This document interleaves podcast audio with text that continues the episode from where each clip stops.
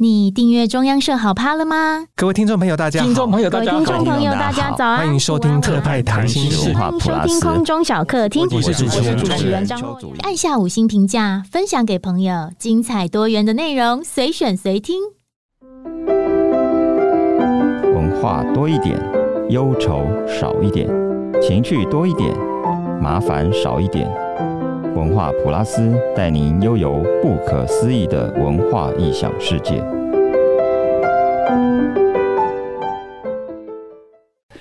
各位听众朋友，大家好，欢迎来到文化普拉斯，我是主持人邱祖印。我们今天为大家请到一位，也可能是我们这个节目开播以来最特别来宾，因为要加上“仙女”两字。呃，他刚刚自我介绍，他是仙女艺术家。我们欢迎艺术家倪瑞红。嗯，大家好。瑞红呃，最近出了一本书。其实我跟他认识已经十年，这这样讲会不会太太那个？其实就是见过一面，十年前见过一面。因为他那个时候呃办了一个非常特别的展，跟仙女有关，在成品那边。然后呃，我印象很深刻，就是他在这个展览的现场摆了一个我们可能在宫庙才会看见到那个签诗的那个机器啊。我们通常呃，我觉得这又进化到另外一个时代了哈。我们可能去庙里求签都是很有一个程序，可能去跋杯，然后拿签诗，然后解签。可是你那时候你弄了搞了一台这个这个签诗的机器，我觉得这个已经进化到一个这个程度了。你刚刚跟我说那台机器你是特别去买的吗？对，因为那是我国中毕业旅行在日月潭文武庙前面看到的，那不是全台每一间庙都有，那是要有一些特殊。就是经营理念的宫庙才会引进的一台签诗机，是是，所以你投钱里面就是会有一个小小的仙女模型的，他会进去他家，然后拿出一个签诗给你，然后丢下去，而且他面无表情，就这样，你投钱他就进去，然后丢给你这样子。这这太有趣了，可是他他不知道你的生辰八字，或者你你需你需要还需要做那些拜拜的动作或者宝贝的动作吗？嗯，都不需要，都不需要，就投钱，对，投钱代表一切，决定一切，对对对。这又很妙的情况。嗯、那请问这台牵丝机器现在你花了多少钱？那时候总共花了快五万块吧。全部，那是大概是我当时我从小到大存的压岁钱吧。是，我就把所有的钱拿去买这个。但是后来成为你的装置艺术的一个展览的一个特别的一个，就它后来是变成我一个小小的收入来源。啊，你摆在哪里？就是看我摆在哪里，如果摆在人潮多的话，它大概一个周末就可以赚两万。真的？对。可是是投多少钱呢？二十块啊！二十块可以投两万。对。台湾人有这么需要这个算命啊？像是放在华山那时候在艺术自由日，那时候人潮汹涌，他如果一天有一千个人玩，他就回。本了，这对啊，这太惊人了，这个太可怕了。嗯，哇，我我们一开始聊到这里来，其实是有点奇怪啊。但我们要好好的介绍一下这位台湾非常特别的艺术家倪瑞红倪老师啊。他是北艺大毕业，他是科班的这个美术系一路念上来，进入北艺大，所以他是我非常羡慕的这个科班生哦。因为我自己也是呃从小立志要读美术系哦，不过我是落榜生，因为我这个是一段。很长的故事，所以我看到他，我非常的崇拜啊！能够考上北医大，非常不是研究所啊，我大学考不上啊。嗯啊，我大学是去南艺啊，是是是，北艺是大学比较难考，我觉得我还是觉得很厉害。OK，好，但是呢，这个你后来从事的。艺术的呈现，或者反而不是那种，比如说去作画啦，或者走专科路线，你反而是走比较这个，可能是一个概念式的，呃，行为艺术式的，或者是装置艺术的呈现啊。而且你选的题材也是台湾很冷门的，很少人注意到的，这个比较是民俗类的，甚至是跟仙女有关，跟台湾的民俗拜拜相关的。然后待会我们来谈今天的主题是，各位听众朋友，你们可能要知道这个电台，可能要嗯有点资历。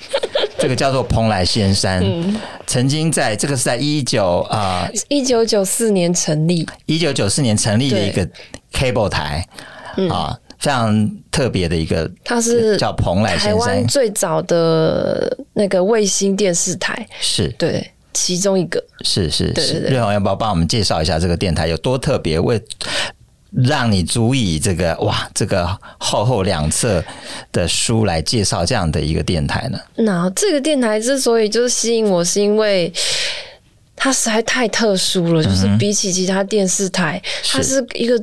我那时候觉得它是一个最奇怪，因为它连 logo 都很怪，logo 就是一个山，嗯、是，就是跟其他电台就标榜一个比较极简的几何的形状，它就是很很特殊，又叫蓬莱仙山，是就是一个听起来非常的古典，是，然后悠远的一个名称。它大概都在第几台？一百多台吧，呃、都在很后面，很后面哈，对。然后它。就是因为我，因为我小时候就是无聊，就看电视，就会从第一台转到最后一台，就会一直这样轮环转，可是很长，而且半夜睡不着的时候，我就会趁我爸妈不是就是睡觉，我就在那边一直转电视。所以那时候你国小还是大概三年级啊，就发现这个，对对对，所以发现就觉得，哎，贤明的家长小孩子，小孩子半夜起来看电视，现现在没有了，很可惜，现在电视非常的无聊。是是是是，但是那个电台当初哪一部分吸引你呢？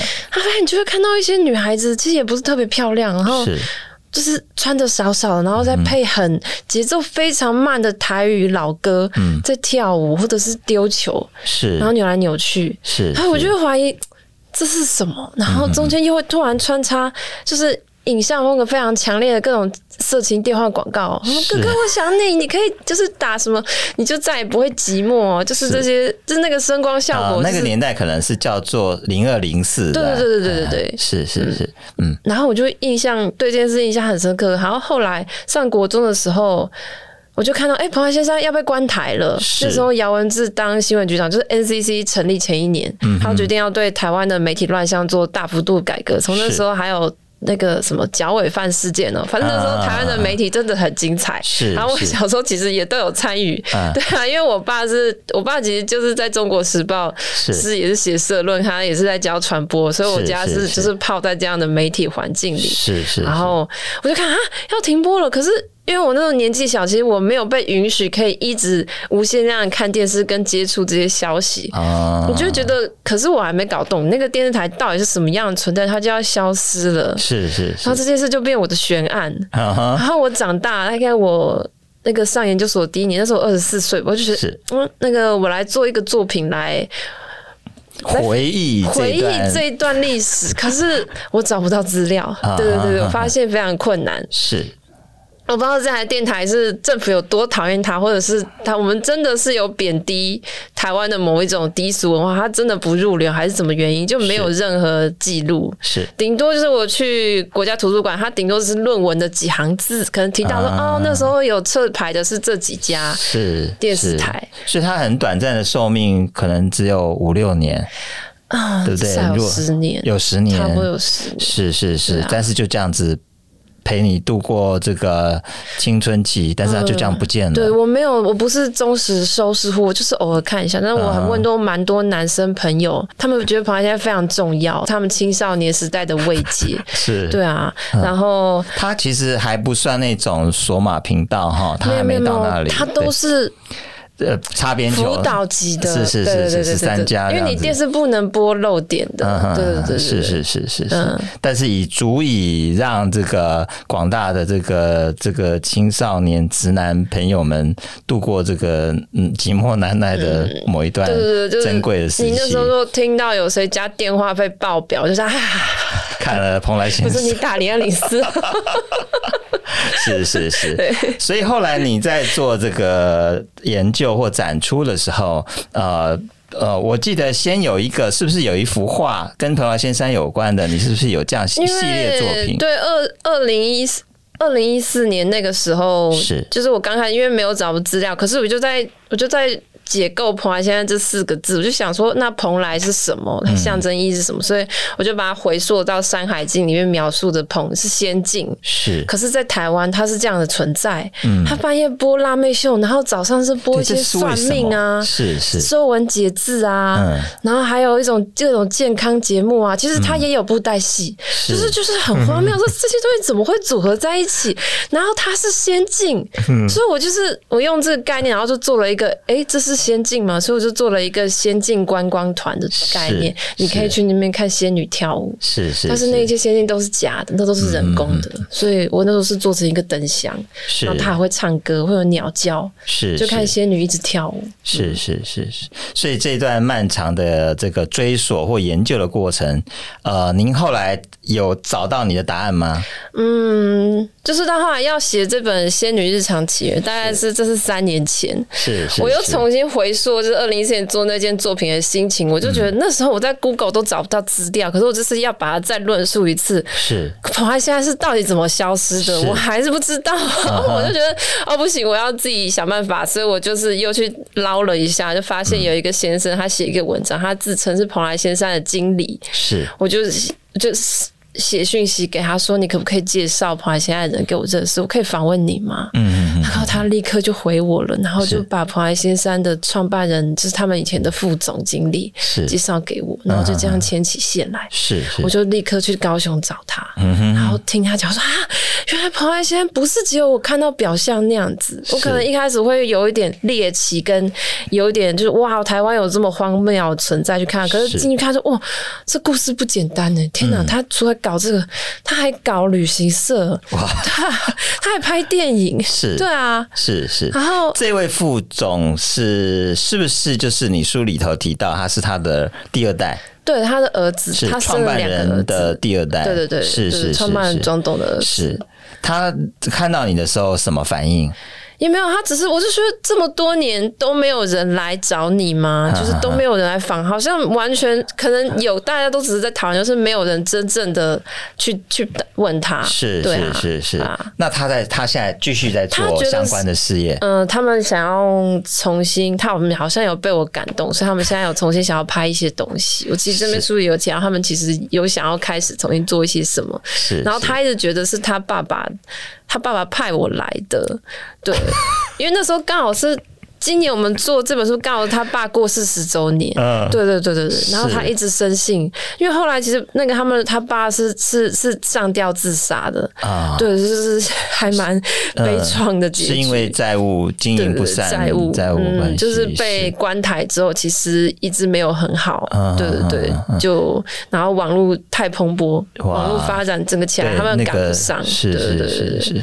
所以你在接触到他们这个本家创办人。人的这个家族第二代之后，他有告诉你这些你想要问的这些答案啊？比如说，为什么叫蓬莱仙山呢？有，全部都找到了。你可以给我们简单提一下吗？蓬莱仙山其实是他们董事长自己的意思，他就觉得台湾就是蓬莱仙岛啊，是，所以他要做一个属于台湾人的电视台，所以才会叫做蓬莱。刚开始是叫做海上仙山，嗯，可是有一个命理老师跟他说：“你海上仙山就飘走了，你要扎根。”是，然后而且他说说那个董事长他是属属兔子的嘛，你兔子要吃草，你才可以活下去嘛，是，所以就给你加个草，就变蓬莱仙山，就就哇，根基就稳了，然后又跟台湾完全符合，对吧？是是是，然后他们是标榜他们的电视台就是没有没不会讲国语，不会讲纯台语，纯台语，是是是是。他的父亲就是第一代创办人，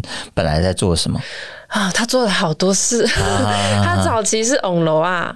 就是对，翁拉森，他是翁拉森出道的，对，然后他就加入，他是他们都是高雄大树先要怎么说啊？翁拉森是指是指卖药的吗？江湖卖药，它是一个专业技术，是是你要学。其实我觉得那是一种表演跟训练口才，跟你要怎么快速骗钱的方式。所以 你要讲这么直接吗？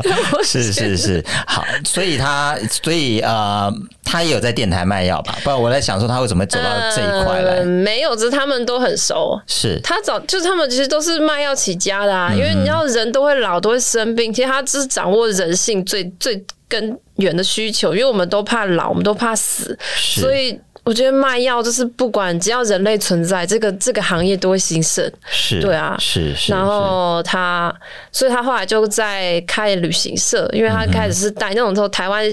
的那个香蕉啊，嗯、非常的夯，嗯、所以蕉农超有钱。是，他那时候就开始带蕉农出去玩。他原本只是一个政府农会机关的小职员，但是他非常聪明，他就看到哎、欸，这些蕉农好多钱没地方花，除了上酒家，他们不知道可以干嘛，那我带他们出去玩。嗯、所以他就开始带这些蕉农环岛，然后之后我就成立旅行社。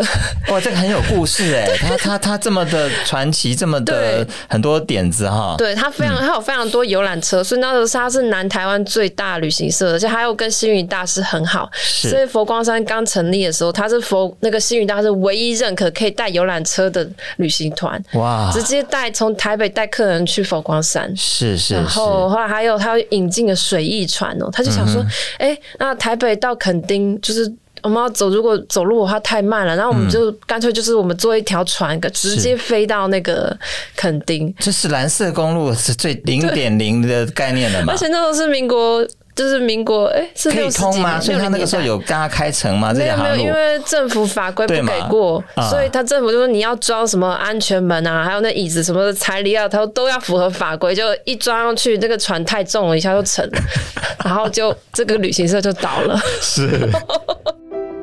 大家好，我是倪瑞红，我是一名全职的仙女艺术家。然后你现在收听的是文化普拉斯，我是今天的来宾倪瑞红，掌声欢迎。所以你的这个蓬莱生下书就有记录了这些 对，这一本是在我的 partner 育人，他是一个比较文，他更。在意文史，所以这个主要故事都是写在这个里面。是是是，那您的部分是比较是访谈，就是而且因为我是一个女性，嗯、然后我发现这个故事其实女性的成分很少，它是一个非常就是一个很很，我觉得是一个很。中二阿伯的故事，是你就知道一个女性，然后你要就是哇，好棒哦，对你们好厉害，我就觉得我没办法，就觉得天哪，这这是认真的。可是你说对了，我觉得他应该有某种台湾社会底层的呃，有些大男人主义的男性的幻想，嗯，才成立这个电台。他认为呃，也许有，当然我们不能这样子去去批评他，但是也许在那个年代的确有很多男性他是。这样子的一个想象，或者这样子的一个生活，所以他会有觉得说，观众就是要看这种清凉的，有妹妹在旁边。对，因为他们主要服务的对象其实也不是我台北生活圈我所接触到的这一群人，他是比较蓝领阶级，就是或是中南部的乡亲，是啊，是是啊，是是，所以我才会觉得他其实他对我来说非常遥远，我才会想要去刻意的靠近他，因为我想要知道，我们除了对这些东西猎奇，是。还有。我们现在在很流行台台式品味嘛？那我说到底什么是台式品味？对，到底那是什么？所以我们只是挪用，会不会有点太简单了？我们是不是要知道这些东西一开始是怎么发生的？是，所以我就是就是秉持这个概念，然后我觉得蓬莱现在是一个台式品味的一个很强烈的代名象征。是，对啊，那我就想，那我进去看一看里面的创作者在想什么。嗯嗯嗯嗯嗯，所以你刚刚讲的一些故事都是这位呃，他的大名是是，他叫庄天光，庄天光，他的公子叫做，哎、欸，我们不能，他们我们没办法透露他们本名，就是我就称他们大小庄，他们是大小庄。弟。所以小庄先生在跟你讲到这个故事的时候，讲巨细靡遗嘛，因为我感觉上那是很多细节，你刚刚这样说下来，是，但是因为你没有，其实。有时候你要有凭有据嘛，是，所以你就会觉得有时候像我现在有时候接触到一些长辈，你就怀疑你是讲的真的还假的，因为他们会夸张讲他们年轻的丰功伟业啊，是，所以我就会存。就是觉得啊，真的，可是我们都会去找资料或者找报章简报去印证他讲的。是有些事情也是他听他爸讲的，嗯、他爸就本身就翁罗啊出身的，所以你知道里面到底有多少是夸饰的成分，我们没有办法。很多事情我们现在还是没有办法知道，他到底是真的还是假的。是是是是，但是这个过程，我觉得呃，因为他已经是一个过去式了，嗯，他非常的短暂，一个十年的光阴，但他其实是呃。在十五年差不多再现了台湾某你刚刚说的一种、嗯、一种呃台式的品味。你刚刚有提到说，他还有拍电影。还有吸引到一批这个过去拍台语片的人来他这个地方工作。我刚刚讲不是传承了嘛，公司就倒了嘛，他就跑招楼啊，他招楼然后就改名，然后又跟一群那个义工队打上，对对对对对，就庄董先生他就跑路，他就改名，然后找了一群以前拍电影的那时候台语老片、台语黑白片已经没落了嘛，但他跟他们都还蛮好关系。他当兵的时候就认识这一群人，是。哦，然后他们就成立电影公司，因为当时国家不准在电视上播台语内容，电影院也不能再看到台语电影了，是。就想啊，可是那我们这些。他就看到商机了，所以决定自己写剧本，嗯、自己找 team，然后自己找组员，然后就开始自己拍自己的电影。是是是是，那在哪里播呢？呃，用录影带发行，所以你要去全台录影带租售店去租。哇，这又是另外一个已已经消失年代的产物。对对对，是是。那这个大概维系多久？这个大约也。将也大概有五六年，uh huh. 嗯，有几年的时间，但因为很快，其实他的生命经验可以对照那个之前很红那个日本村 AV 帝王的人生，他们是同一个年代的人，是是，所以那个经济发展跟他们发生的事件，其实他们都是可以互相对应的。我们、uh huh. 嗯，是是是是。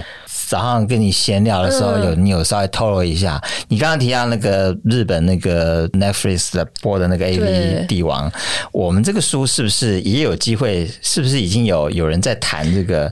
把它拍成台版 AV 帝王的这个过程。最近我们才跟一个电影公司已经签约了，所以我们很期待在未来这这几年，它有极大机会影视化，可能变成属于台湾自己的这种地下地下媒体大亨的影集，蛮期待的，或是电影。是是，这真的太有趣了，因为就是。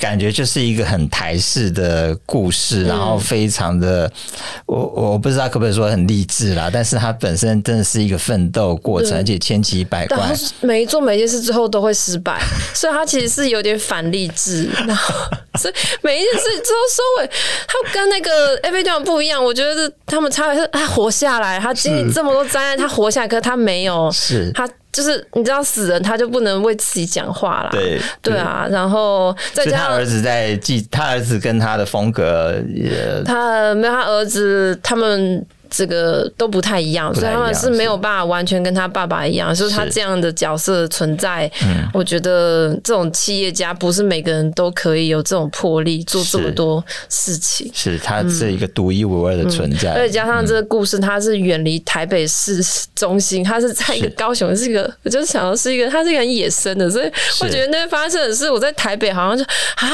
原来高雄是这样子。我也是透过这个计划，你这个小学三。三年的时候就透过电视在召唤着你，对对对对对。嗯、但是我一直在那时候会觉得猎奇，可是来高雄生活以后，我就觉得，哎、欸，这是高雄真的很合理，这就是高雄长出来的，是属于那个环境，是对啊。所以你是为了要调查这个事情，你有去高雄住一阵子？对，我去年一整年都住在高雄。哦，对啊，是是是是是，可以多谈一点，就是这，因为这太传奇了。这个这个电台，你有问这个小庄先生，他的父亲呃，为什么？在成立这个电台的时候，他有一个什么样的概念吗？为什么在深夜的时候是这样子的一个清凉的时段，然后白天可能又是跟我们的生活息息相关，这个命理啦、健康啦、卖药啊，这个其实很综合型的电台。嗯，因为他们刚开始电视台成立，也就是从拍录影带嘛，嗯、后来录影带就是被拷贝给打垮，所以他们公司又倒了。他这个，对对对对对对，他录影带弄出来还有人要拷贝。拷贝技术就普及啦，大家看拷贝就好啊，谁、欸、要买正版啊？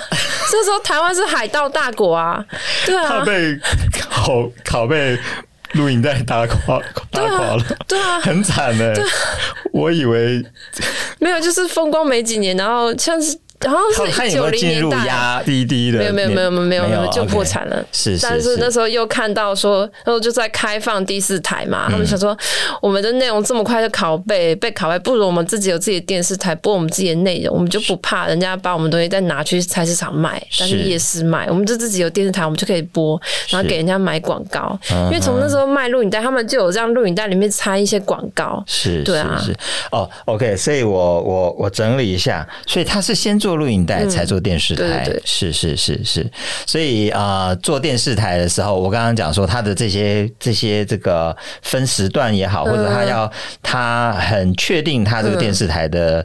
的定位，嗯、要走什么路线，他有一个什么样的想法？当然，最核心概念就是要赚钱嘛。嗯哼，所以每一个时段就分给不同时段，看哪客户他要做什么节目。当然，最终都是所以会卖给不同的客户。当然，命理老师是大宗，是对啊，就是在上面帮大家打电话去算命啊。啊然后原本深夜节目是空的，就是是重播白天的内容。嗯、后来一开始是那个做那个王彩华，呃，东南西北哦。嗯。但是比较我们比较多篇幅描写是后来就被零二零四台中一个专门做色情电话的公司看上，他们深夜这个时段就把它全包。啊。所以其实重点是那个广告，但是要怎么样激起大家的欲望去打那个电话嘞？所以跑来现在就自己开发各种奇异的计划。所以我那时候看到那些美眉游戏，其实都是这个我们里面大庄先生的创意。是是 是，他们就是会发一些美眉、一些模特来，对啊。他其实蛮务实的嘛。我开这个电台，其实要有要广告收入，然后每一个时段都是有业配的，有有直接的置入。在那个 NCC 还没有出现的年代，电视台还没有那么呃以有有有呃法令的规范的之前，他就已经这个哇，这个狂想哈，这个什么东西就这样你呃。观众需要什么，我就给你什么。对对对对对，嗯、其实他们还是有试图想要做一些自己的节目，就是不赚钱。他们像他们自己有自己的音乐节目，他们有爵士乐表演啊，嗯、现场 live 的啊，还有他们请布袋戏老师，就是配广播布袋戏，是《西游记》，但是是用布袋戏演，但是他原本是广播剧啊。还有他们有自己拍那种台湾行，可能是台湾最早的行脚节目吧，是去记录一些台湾乡土文化。这走的很前面嘞，哈对！一九九。四一九九五九四那个时候，嗯、这样算走了很前面了。但其实那时候他们最有名的节目，你知道为什么后来他们被丢到那么后面吗？嗯、是因为他们做关洛音节目闹太大。对，原来就是对阴阳游览车是他们搞的。天呐，这个我有印象哎，因为就是电视打开，为什么一堆人坐在那边眼睛蒙起来？就是原本是三十几台被丢到边疆，就是因为怪力乱神被政府说啊，你一直怪力乱神，然后他们被罚钱罚到趴到这里，政府就把他们丢到后面去了。哦，原来是他们哎！啊、哇塞，这我我突然间印象就出来了，因为我只记得说有很多台，比如说会找那个谁张张宗荣还是谁来算命写书法，都是张宗荣，都是从他们。这边来，从这边来，对。哇塞，这个是很原创，很很台，很。所以这个创意，我就觉得哇。啊，虽然是有点有点呃离经叛道了哈，但是它它贴近我们在那个庶民的生活，嗯、因为我们如果不看这些节目，我们也是一样会去算命啊，嗯、会去这个。摆地摊，然后去去去买一些这个不是正统药房买的卖的药啦，哈、嗯，或者是去刚刚讲的那个观落音这些是问神问卜这些事情、嗯、都会去做，只是他把它搬到电视，对他把它搬到一个非常公众的媒体，让这些台湾的民俗的这些各种稀奇古怪的民间疗法跟这种东西，然后搬到很大的一个台面上，全省播送。嗯嗯嗯嗯，所以他呃后来真的。真的是闹太大了，有出什么事吗？呃，其实最有名的是，他们当时他们都相信，他们都跟我们讲说，他们关录音都是真的。他们那时候有以清风命案的女儿有去找他被杀那个爸爸，对，有找到。他们甚至还有还会做一些特殊安排，他们请那个李炳辉去找金门王哦。啊 直播找金门玩哦，但是然后前一天那个李炳辉喝太醉了，所以他宿醉去现场，他下不去。各 各位听众朋友，我们这段其实你们现在有 Google 了，大家可以自己去查这些啊，就可以知道为那个时候呃这个电台有多么的神奇。然后这个倪瑞红老师，他因为这一个电台在他的这个学生时代呃嗯引发他很大的好奇，后来他就这个顺着这个路线去研究这个电台它的来龙去脉，成为他的一个这个艺术研究的一个主题。在去年，他出了这本《蓬莱仙山》啊、呃，跟另外一位作者文史作家黄黄玉仁一起合著了这两大册。呃，欢迎大家来这个，因为我们身为台湾人，应该去了解这种很台式的美学啊。它也许不美，但是它有一种很特别的趣味，而且跟我们的生活息息相关。嗯、你可能会忽略它，嗯、可是哪一天你可能会想起来，你可能你妈妈、你爸爸还是你阿公阿妈，可能小时候曾经带你去做这些事情，嗯、或者他就在你隔壁的某一个黄昏夜市，嗯，还是哪边逛一逛，你就会发现这些东西。嗯它是本来就生活存在你的身边的，嗯、对。瑞红是不是要帮我们念一段这个书里面的内容？哦、我们刚刚讲到那个台语片，我想说，我们是要聊美的部分，还是我们要聊台语片的部分？嗯，我们台语片好了。台语片好，好好，那我就是讲一个我去拜访它里面的一个，当时他们八零年代拍的那种台语片嘛，里面有一个导演，他在里面拍了蛮多作品的，然后我就觉得他们那些作品。哇，好惊讶哦！可是我们已经习惯，嗯、我会觉得在看那个片子，我会觉得什么时间感会这么慢？嗯、我觉得是不是这三十年来发，这四十年来我们的社会就是？全部都变快了，是变快到我是。你是说他的电影的节奏感非常的慢？在那一段时期啊、呃，找这些台语片的导演拍了多少作品？你有统计吗？呃，他们有说上百部，但是资料库里面留下来大约有将近五十部。嗯哼，嗯，他的长短大概都多少？大概都一个小时，或者有些是一个。短剧集可能有上下集，或是三四集这样子。那时候卖最好是台北江山楼，不知道你有没有听过？然后主角是李小飞啦，是是这也是我也是透过这个，然后开始认识八零年代这一批演员，还有这批台语演员，我觉得哇。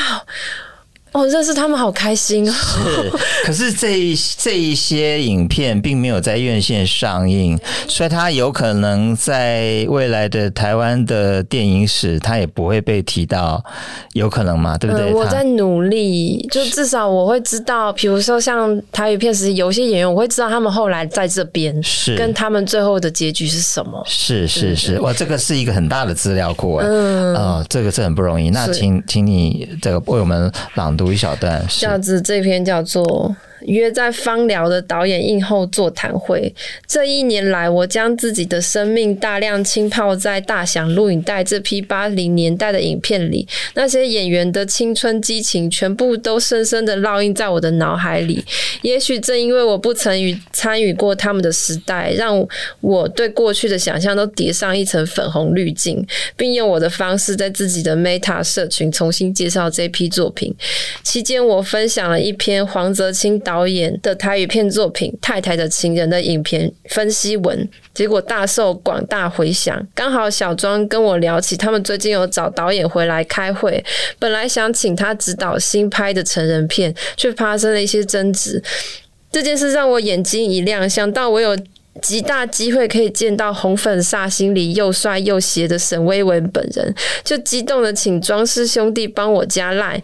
隔天我就立刻搭火车到屏东方聊。黄导演说他住的地方只有离车站一公里，要我在车站等他，他会骑一台绿色的电动车来载我。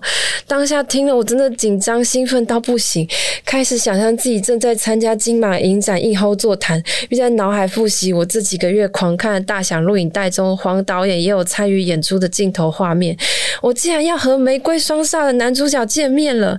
结果黄导演那台绿色电动车超级小，我坐在后面，身体必须微微的贴到他，感觉跟大学联谊时必须坐上外校陌生男生的机车很类似。只是在我的是一个八零年代的资深影视工作者，而且步行到我们的目的其实只要一分钟。他停下车来，像一个慈祥的阿公说要买点心给我。油炸酥、韭菜盒子，等老板炸好，我递给他。我特别去五甲名店买的木轮南瓜子酥当伴手礼，想说上次带去给柯老师跟他的朋友都很成功，这次应该不会出错。黄导演看到我的手提袋，他拉下口罩，指着上排仅剩一颗的牙齿给我看。谢谢你，可是我没有牙，吃不了。我当下如被雷击，还在试图把我脑海里他的痞子帅样和眼前高瘦的老人叠在一起。他尴尬地说：“家里也没有其他人要我带回去。”我们继续上车，骑了十秒，选了八十五度 C 的户外座位。我点了一杯热的拿铁咖啡，他豪爽买单。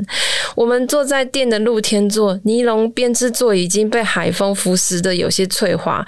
我头顶上顶着装饰的一颗巨大音响，用超大音量循环播放 Blackpink 的最新专辑。坐下来拉下口罩，我终于看清楚黄导演的长相。他说他刚满七十，但看起来沧桑程度远远超过我这段期间拜访的其他受访者。他看起来是最暗淡的。好在我随身携带民国七十八年发行的大响录影带行录《大响台语乡土剧节目》，摊在桌上，让他一页一页翻开，并兴奋地和他分享我看过的作品有哪些。借由我的引导，他将眼睛慢慢地凑近行录看，我隐约看到他身上的光有回来一些。他开心说：“这些作品好像把他带回年轻的时候。那时候他四十岁上下，当了快十年的副导，有天被庄董赏识。”导演他的第一部作品《歹路不可行》，现在回想起来，虽然十分粗糙且不成熟的作品，但他有信心继续他的导演之路。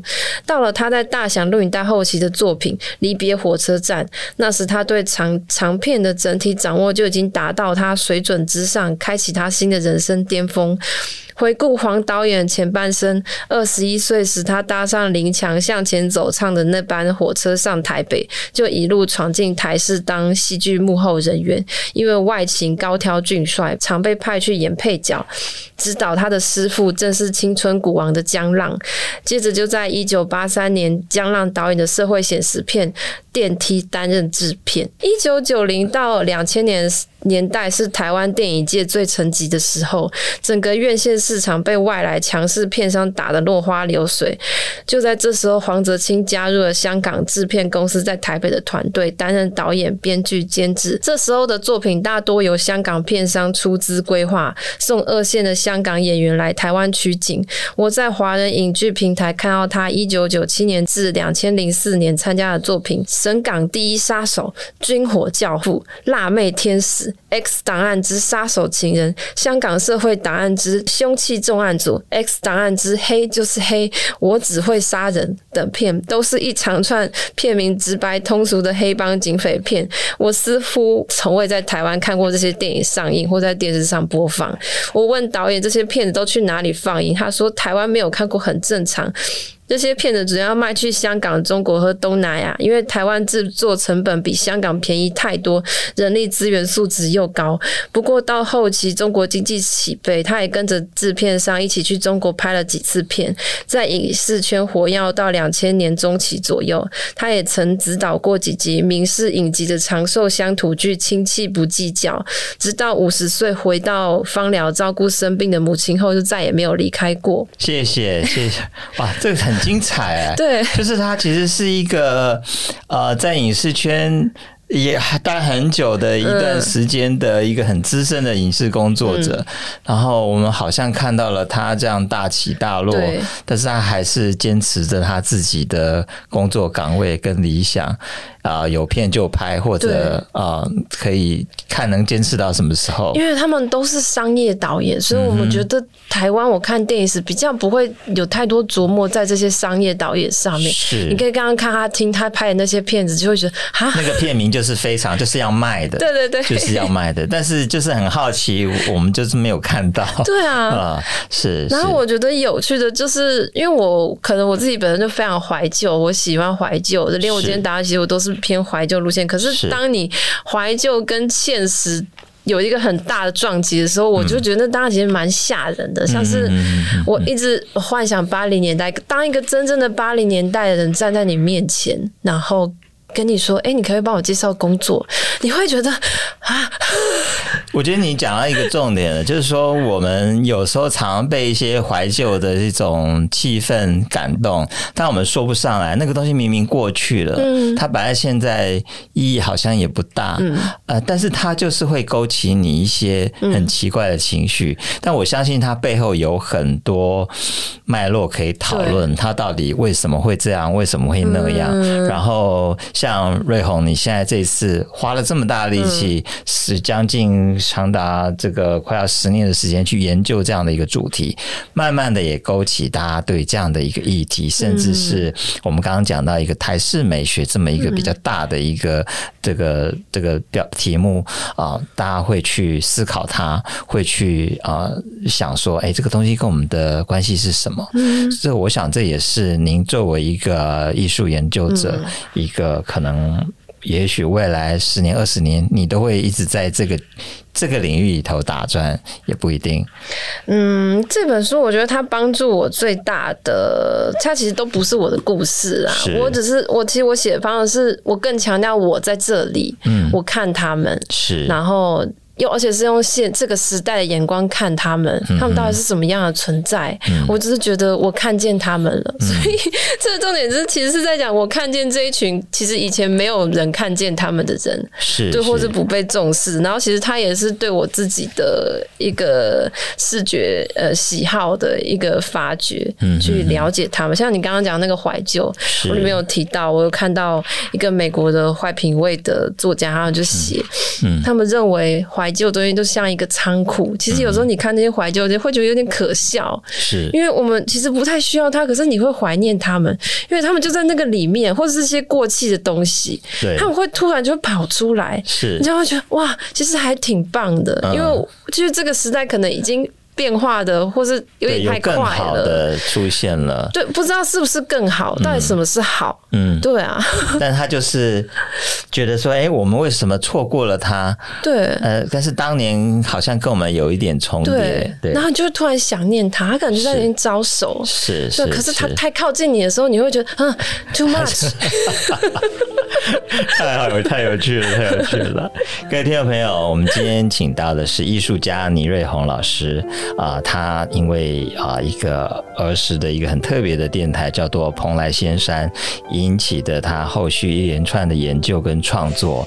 然后他去年的这个两本巨著，跟啊、黄玉仁一起合著的《蓬莱仙山》，记录了他这一连串的这个神奇之旅跟调查研究，可能是我们从来没有听过的故事，可是它又对我们来讲非常的亲近，非常的熟悉啊、希望大家。啊，听过这个节目以后，可以这个去支持这本书，去啊读这本书。我们今天非常谢谢倪瑞红，谢谢你，谢谢。